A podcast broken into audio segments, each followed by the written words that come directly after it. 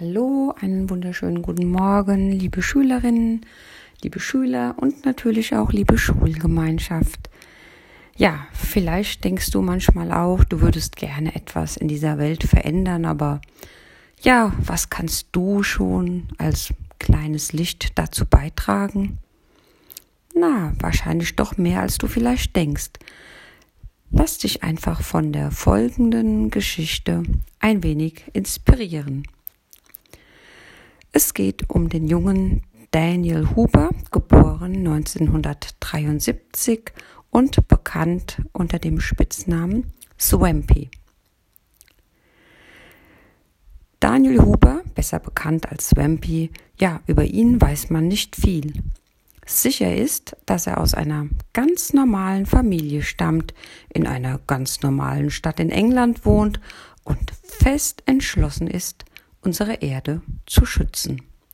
Aber hör selbst. Als die Regierung bekannt gab, dass der Bau einer neuen Straße durch eine ländliche Gegend in Berkshire geplant war, wurden die Leute wütend.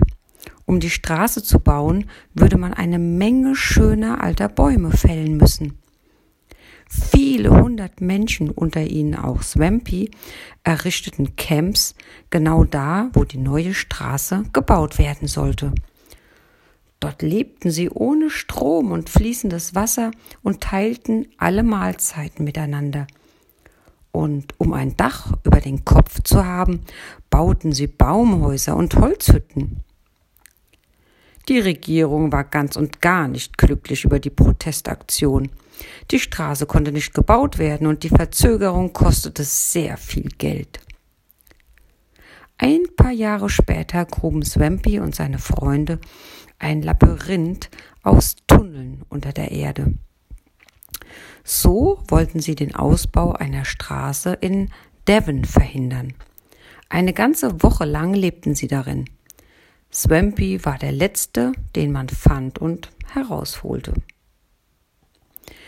Das ist die einzige Möglichkeit, um sich heutzutage Gehör zu verschaffen, sagte er zu Journalisten, als die Polizei ihn abführte. Die Demonstranten gewannen zwar nicht, aber sie wurden tatsächlich gehört. Swampy gab Interviews im Radio und im Fernsehen, in denen er darüber sprach, dass man im Einklang mit der Natur leben sollte – und die Regierung fing nun tatsächlich an, über Möglichkeiten nachzudenken, wie man den Bau neuer Straßen durch ländliche Gegenden vermeiden konnte und so auch die Bäume vor dem Abholzen schützen konnte. Ja, vielleicht inspiriert dich das oder uns ein wenig auch darüber nachzudenken, wo wir hier im Kleinen etwas ja für unsere Welt tun können.